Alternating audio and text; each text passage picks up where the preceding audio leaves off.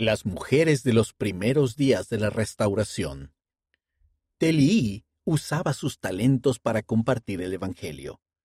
Por Ryan W. Salzgiver, Departamento de Historia de la Iglesia.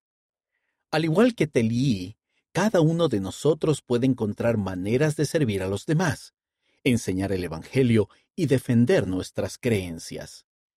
En mayo de 1844, Telly y Nabota, su esposo, invitaron a Addison Pratt, un misionero santo de los últimos días de los Estados Unidos, a vivir en su casa, en la isla de Tubuai, en el Pacífico.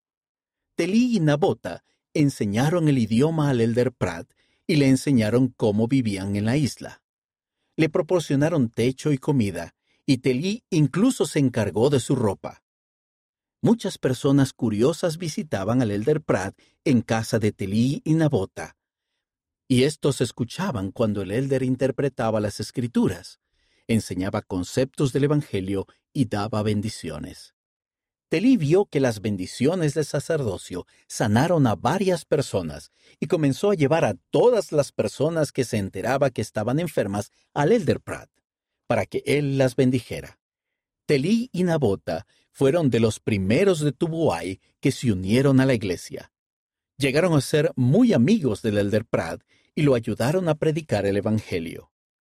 Telí tradujo himnos y escrituras de los santos de los últimos días y los adaptó a Jimeme, un estilo de canto religioso local. Muchas tardes congregaba a las personas para enseñarles sus canciones. Durante esas reuniones, que a veces duraban hasta la medianoche, sus parientes y amigos aprendieron por primera vez algunos conceptos del Evangelio y de las Escrituras. Enseguida se bautizaron varias personas. Más adelante, cuando los misioneros protestantes llegaron a Tubuay para reprender a las personas que se habían unido a la iglesia, Telly defendió sus creencias y fundamentó con las escrituras tan bien el concepto que no pudieron refutarlo. Telly y Nabota asumieron el compromiso de compartir el Evangelio y apoyar a los misioneros.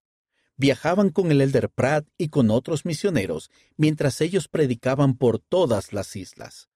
En cada lugar, Telly enseñaba a las personas sus canciones, proporcionaba alimentos y apoyo a sus vecinos, y llevaba a los enfermos a los misioneros para que éstos los bendijeran.